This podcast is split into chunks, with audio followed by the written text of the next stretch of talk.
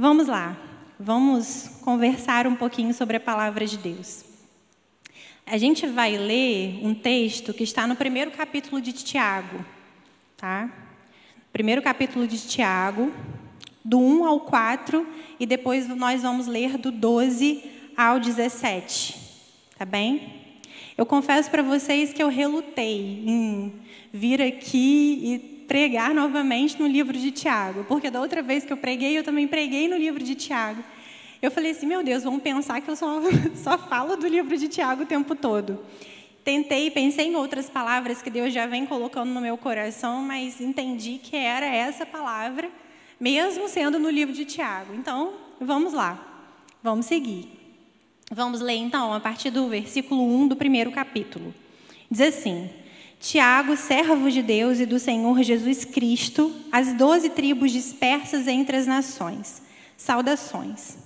Meus irmãos, considerem motivo de grande alegria o fato de passarem por diversas provações, pois vocês sabem que a aprovação da sua fé produz perseverança, e a perseverança deve ter ação completa, a fim de que vocês sejam maduros e íntegros, sem lhes faltar coisa alguma. Versículo 12 agora. Feliz é o homem que persevera na provação, porque depois de aprovado, receberá a coroa da vida que Deus prometeu aos que o amam. Quando alguém for tentado, jamais deverá dizer: Estou sendo tentado por Deus, pois Deus não pode ser tentado pelo mal e a ninguém tenta. Cada um, porém, é tentado pelo seu próprio mau desejo, sendo por este arrastado e seduzido. Então, esse desejo, tendo concebido, dá luz ao pecado, e o pecado, após ser consumado, gera morte. Meus irmãos, meus amados irmãos, não se deixem enganar. Toda boa dádiva e todo dom perfeito vem do alto, descendo do Pai das luzes, que não muda como sombras inconstantes. Amém? Quando, quando nós olhamos então para o primeiro versículo, quando, Tiago, quando próprio Tiago diz: Tiago, servo de Deus e do Senhor Jesus Cristo, as doze tribos dispersas entre as nações, saudações. Esse Tiago que nós estamos vendo aqui, ele se apresenta como servo de Cristo. E no original dessa palavra, no grego, é doulos, que significa e pressupõe obediência completa, humildade, lealdade. Esse Tiago aqui que escreveu essa carta, ele era irmão de Jesus. Ele era irmão de Jesus e os estudos, né, os livros dizem que ele não cria em Jesus, ele era um incrédulo.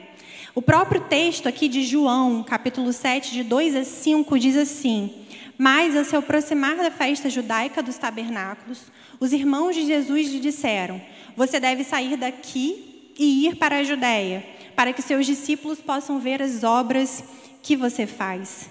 Ninguém que deseja ser reconhecido publicamente age em segredo. Visto que você está fazendo essas coisas, mostre-se ao mundo, pois nem os seus irmãos criam nele.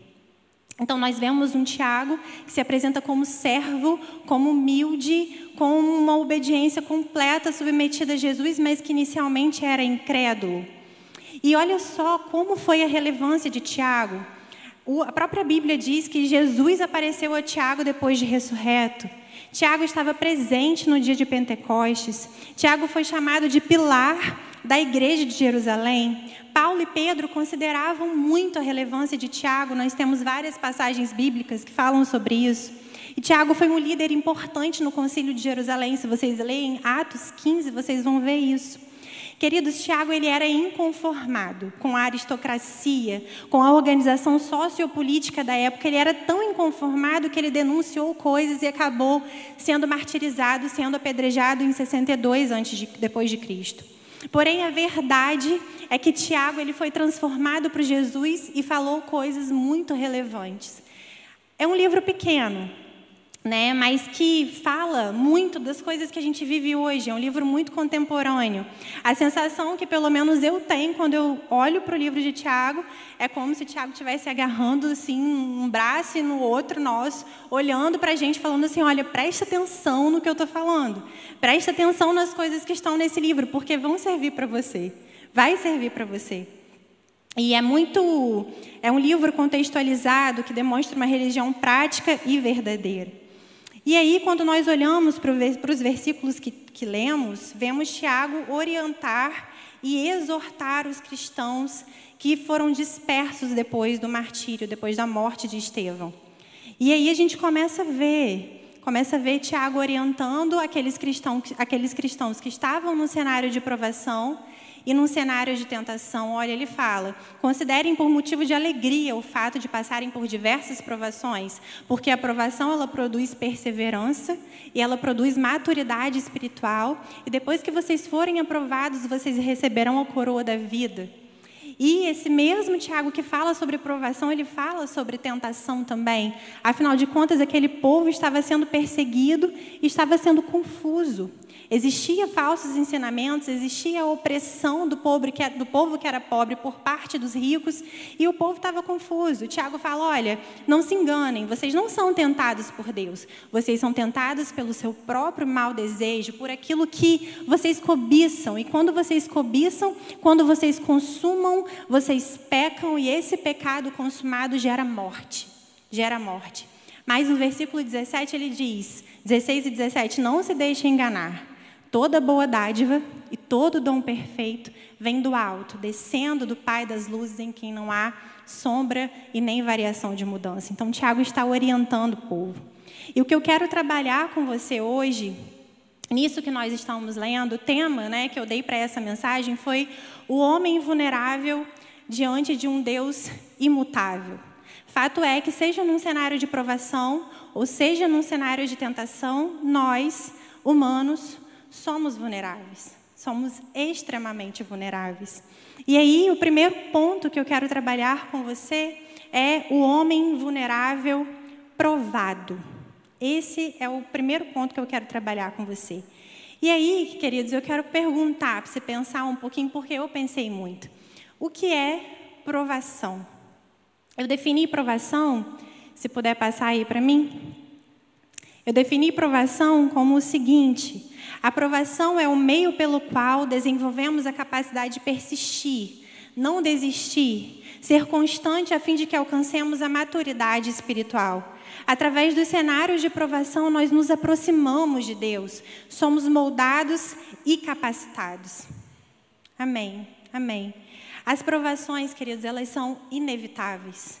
Nós somos humanos, a nossa natureza é caída. Nós somos naturalmente pecaminosos, estamos no mundo corrompido e essas provações elas são inevitáveis, nós não temos o que fazer. Olha o texto de João 16, 33, diz assim: Eu disse essas coisas para que em mim vocês tenham paz. Neste mundo vocês terão aflições, contudo tenham ânimo. Eu venci o mundo. Atos 14, 21 e 22 diz assim: Eles pregaram as boas novas naquela cidade e fizeram muitos discípulos. Então voltaram para Listra, Icônio e Antioquia, fortalecendo os discípulos e encorajando-os a permanecer na fé, dizendo: É necessário que passemos por muitas tribulações para entrarmos no reino de Deus. As provações elas são inevitáveis, mas as provações elas também são inesperadas. Nós até sabemos que vamos passar por provações, né? A gente lê isso na Bíblia e a gente vive isso também. A gente sabe que a gente vai ter aflição no mundo. A questão é que muitas vezes a gente é pego de surpresa. É completamente inesperado como isso chega na nossa vida. Parece que a gente está tomando um susto, né? E de repente a gente vê tudo desabado, a gente não sabe o que fazer, a gente fica confuso. E isso deixa a gente vulnerável de verdade. O texto de Marcos 4, do 35 ao 41, fala sobre a passagem que Jesus acalma a tempestade. Diz assim o texto: Naquele dia ao anoitecer, disse ele aos seus discípulos: Vamos para o outro lado. Deixando a multidão, eles o levaram no barco assim como estava. Outros barcos também o acompanhavam. Levantou-se então um forte vendaval, e as ondas se lançavam sobre o barco de forma que este foi se enchendo de água. Jesus estava na popa, dormindo com a cabeça sobre um travesseiro. Os discípulos o acordaram e clamaram: Mestre, não te importa que morramos? Ele se levantou, repreendeu o vento e disse ao mar: Aquiete-se, acalme-se. O vento se aquietou e fez completa bonança. Então perguntou aos seus discípulos: Por que vocês estão com tanto medo? Ainda não têm fé? Eles estavam apavorados e perguntavam uns aos outros: Quem é este? Quem é este que até o vento e o mar lhe obedecem? Queridos, não existia ninguém naquele cenário que conhecia mais o mar da Galileia do que os discípulos. Eles conheciam muito, eles sabiam praticamente o que fazer em todo qualquer cenário.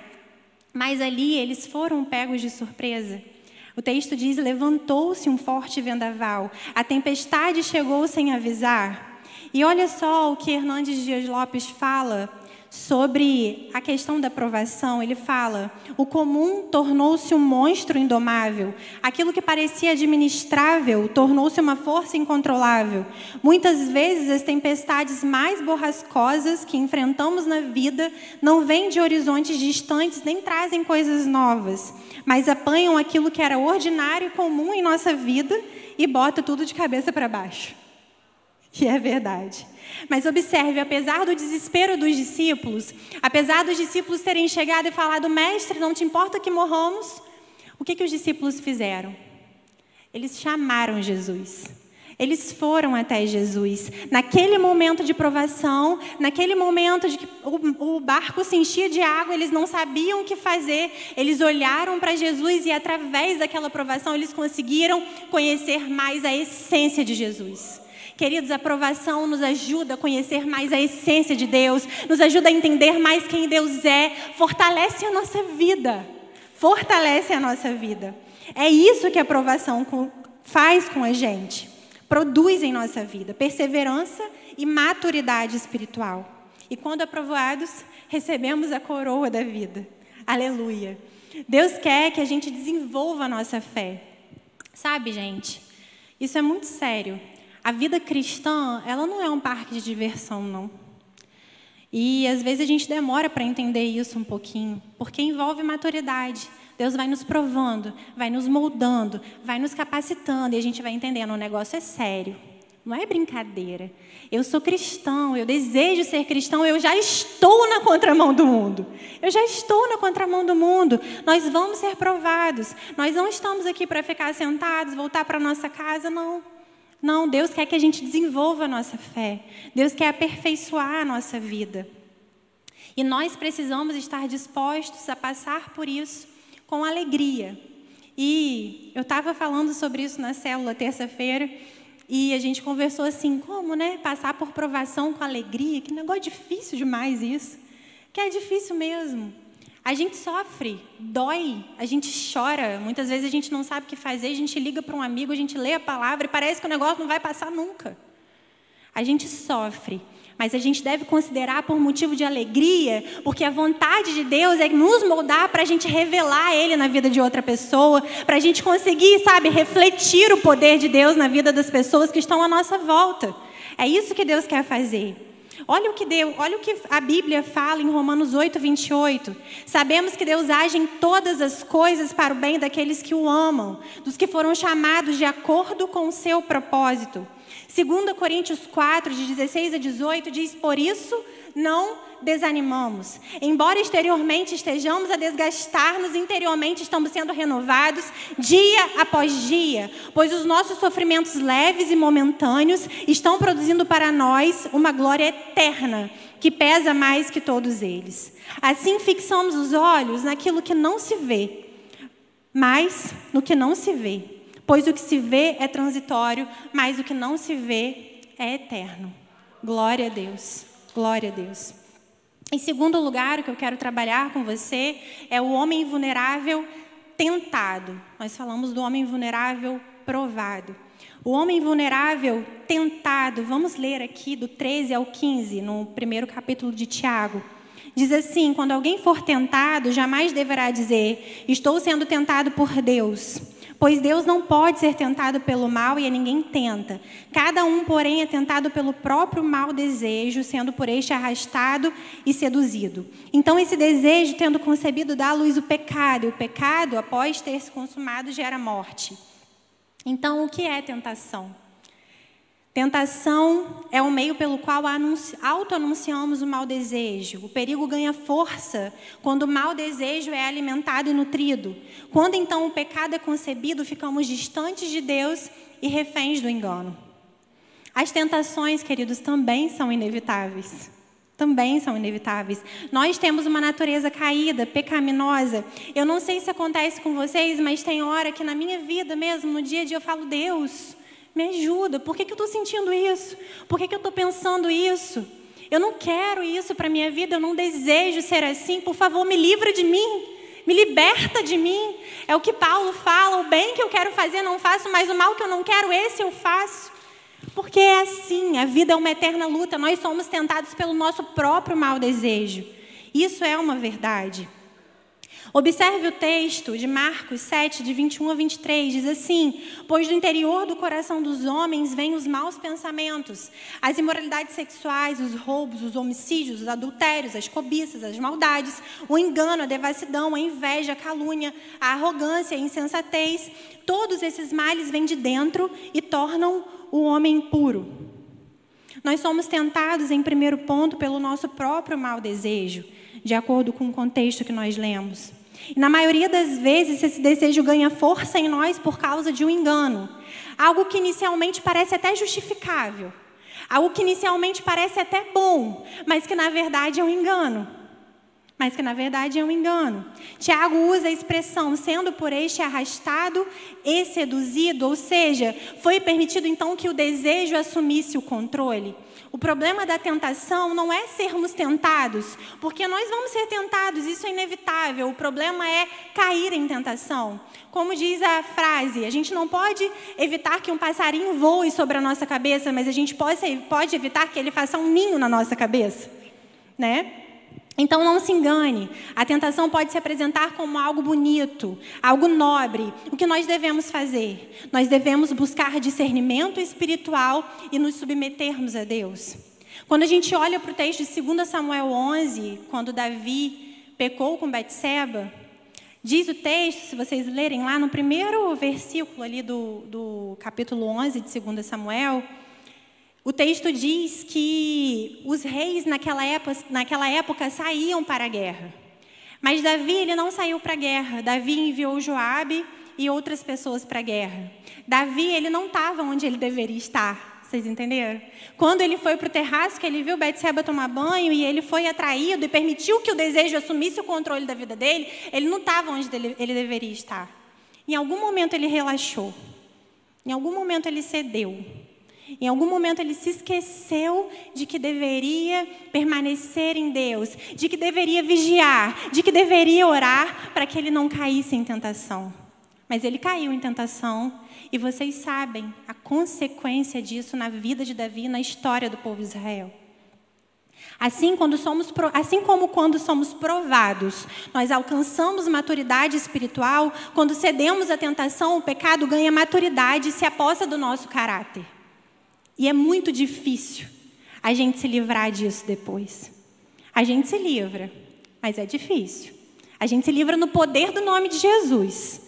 Porque Jesus, ele nos justifica dos nossos pecados. Mas só a gente sabe como é difícil a gente se livrar. E aí tem um alerta nisso tudo. A tentação pode se apresentar como uma alternativa para quem está em provação. Risby diz: provas são enviadas por Deus e tentações são armadilhas de Satanás. Hernandes Dias Lopes diz: uma pessoa madura é paciente nas provas, uma pessoa imatura transforma provas em tentações. Quando a gente olha para Jesus sendo tentado no deserto, Jesus estava jejuando 40 dias e 40 noites. O que, que Satanás falou para ele? Se tu és o filho de Deus, faz com que essas pedras se transformem em pães. Olha que oportuno, não é verdade? Satanás, a primeira coisa que ele fez foi tentar Jesus na fraqueza dele. Foi tentar Jesus na fraqueza dele. E é assim, assim acontece conosco. Assim também acontece conosco. O fato é, queridos, que seja num cenário de provação, quando nós estamos sendo amassados, quando Deus está provando a nossa vida, moldando o nosso caráter, ou seja, num cenário de tentação, nós somos vulneráveis. Nós somos vulneráveis. Quando nós estamos num cenário de provação, que a pressão está grande, parece que a gente não vai aguentar, a tentação se oferece como uma alternativa. Mas a gente não vai pegar atalho, em nome de Jesus. A gente não vai ceder à tentação, a gente não vai ceder a Satanás. Vamos ser provados, vamos falar: Jesus, eis-me aqui. Eis-me aqui, a minha vida é tua, eu estou sendo moldado, eu estou sendo provado, e eu desejo isso para a honra e glória do teu nome. Mas eu não vou ceder à tentação. Esse lugar não me pertence. Em nome de Jesus. Eu não vou pegar atalho e você não vai pegar atalho. Em nome de Jesus. Em nome de Jesus. Em terceiro lugar, o homem vulnerável, provado e tentado diante de um Deus imutável. Quando nós lemos o versículo 17, diz assim: Toda boa dádiva e todo dom perfeito vem do alto, descendo do Pai das luzes, que não muda como sombras inconstantes, em muitas versões em que não há sombra e nem variação de mudança. Ah, queridos, Deus, ele é bom. Deus, ele é essencialmente bom. Imutavelmente bom. Nós já ouvimos isso aqui também. E esse versículo fala muito sobre isso. Quando o versículo diz, descendo do Pai das luzes, esse descendo, ele dá uma noção de continuidade. Deus ele não dá o que é bom em algum momento, de vez em quando. Deus dá o que é bom continuamente, o tempo todo, toda hora, todo dia. Ele é bom e ele dá o que é bom para nós. Ele dá o que é bom para nós. Não há sombra e nem variação de mudança nesse Deus. Será que você pode entender? Isso fez muito sentido na minha vida algumas semanas atrás. Será que você pode entender que, embora estejamos sendo provados, embora estejamos sendo tentados, embora a gente oscile o tempo todo, Deus não muda. Deus não oscila. Ele é o mesmo. Ontem, hoje, eternamente. Ele não muda. Nós podemos nos agarrar agarrar nessa verdade. Entendendo que não precisamos sucumbir quando não estivermos bem, quando estivermos sendo provados, quando Satanás estiver tentando montar mesmo uma marapuça na nossa frente, a gente não precisa cair. A gente não precisa ceder. Não precisa. Porque Deus é bom. E está com a gente. E cuida da gente. E não muda nunca. Não muda nunca. Sabe? Eu coloquei aqui para contar minha experiência para vocês. Eu fiquei na dúvida, mas eu vou falar assim.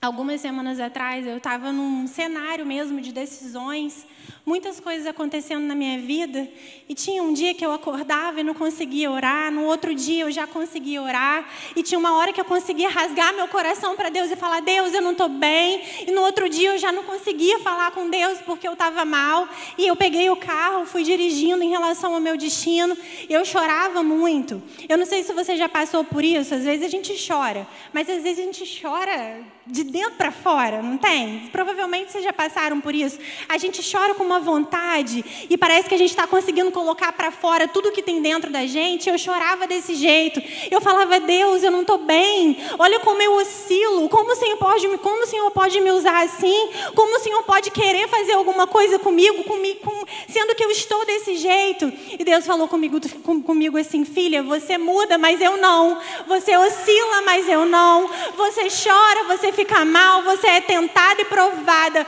mas eu não mudo, eu te sustento. E foi quando eu pensei nesse versículo 17. E aí foi quando tudo, toda essa palavra se desenrolou na minha vida. E foi maravilhoso. Maravilhoso ter a certeza de que Ele não muda, de que Ele sustenta a gente o tempo todo. E para concluirmos, eu tenho, então, uma questão para a gente. O que um Deus imutável, essencialmente bom, dá continuamente para o homem provado e para o homem tentado?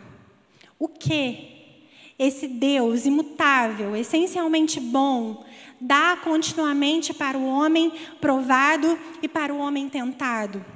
Para o homem provado, queridos, Deus dá abrigo e refúgio. Aquele que habita no abrigo do Altíssimo e descansa à sombra do Todo-Poderoso, pode dizer ao Senhor: Tu és o meu refúgio e a minha fortaleza, o meu Deus em quem confio. Ele também dá proteção. Você não temerá o pavor da noite, nem a flecha que voa de dia, nem a peste que se move sorrateira nas trevas, nem a praga que devasta meio-dia. Mil poderão cair ao seu lado, dez mil à sua direita, mas nada o atingirá.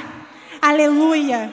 Ele também dá socorro, socorro bem presente na hora da angústia. Levanta os meus olhos para os montes. De onde vem o meu socorro? O meu socorro vem do Senhor que fez os céus e a terra. Ele também dá coragem, queridos. Não fui eu que lhe ordenei? Seja forte e corajoso. Não se apavore nem desanime, pois o Senhor, o seu Deus, estará com você por onde você andar. Ele também dá força para o homem provado. Ele fortalece ao cansado e dá força ao que não tem vigor. Até os jovens se cansam e ficam exaustos, mas os moços tropeçam e caem. Mas aqueles que esperam no Senhor renovam as suas forças. Voam bem alto como águias, correm e não ficam exaustos, andam e não se cansam. Aleluia! Aleluia! E para o homem tentado, o que esse Deus imutável dá? Para o homem tentado, ele dá a oportunidade do arrependimento. Jesus lhes respondeu: Não são os que têm saúde que precisam de médico, mas sim os doentes. Eu não vim para chamar justos, mas pecadores ao arrependimento. Ele também dá perdão. Se confessarmos os nossos pecados, Ele é fiel e justo para perdoar os nossos pecados e nos purificar de toda injustiça mas Ele dá mais coisa, Ele também dá misericórdia. O Senhor é compassivo e misericordioso, muito paciente, cheio de amor. Ele não acusa sem cessar, nem fica ressentido para sempre. Não nos trata conforme os nossos pecados, nem nos retribui conforme as nossas iniquidades. Ele dá renovação de mente. Não se amodem ao padrão deste mundo, mas transformem-se transformem pela renovação da sua mente. E por último, ele dá a cruz. Ele dá a cruz, levando ele mesmo em seu corpo os nossos pecados sobre o madeiro, para que mortos para os pecados pudéssemos viver para a justiça, e pelas suas feridas nós fomos sarados. Pelas suas feridas nós fomos sarados. Aleluia. Seja num cenário de provação, seja num cenário de tentação, seja em qualquer vulnerabilidade que a gente esteja, Deus ele é imutável e tem tudo o que a gente precisa. Tem tudo o que a gente precisa. Você que está sendo provado, fique firme em Deus. Olha para as promessas. Quando os discípulos estavam lá, eu estou terminando, vocês podem vir quando os discípulos estavam lá, dentro do barco, na tempestade, Jesus, ele não falou assim: pegue o barco e vamos passar pela tempestade. Jesus falou: vamos para outra margem, vamos para o outro lado. Existia uma promessa, e essa promessa não era de naufrágio, essa promessa não era que eles seriam afogados, que eles morreriam, essa promessa era: vamos para o outro lado. Então, quando você estiver fraco, quando você não souber o que fazer no meio da provação, pega a promessa de Jesus, pega a promessa de Deus para a sua vida e permaneça firme. Permaneça firme. Você que está sendo tentado, ou você que caiu em tentação, não é o fim não é o fim, ser tentado não é o problema. E para quem tá, caiu em tentação, para quem cedeu à tentação, Jesus morreu por nós, ele justifica a nossa vida do pecado. Existe futuro, existe vida depois do pecado, depois que a gente cai em tentação, e essa vida é oferecida através do sangue de Jesus. Nós podemos, através do sangue de Jesus, ter uma vida em abundância. O pecado não nos para, Satanás não pode nos parar. Em nome de Jesus.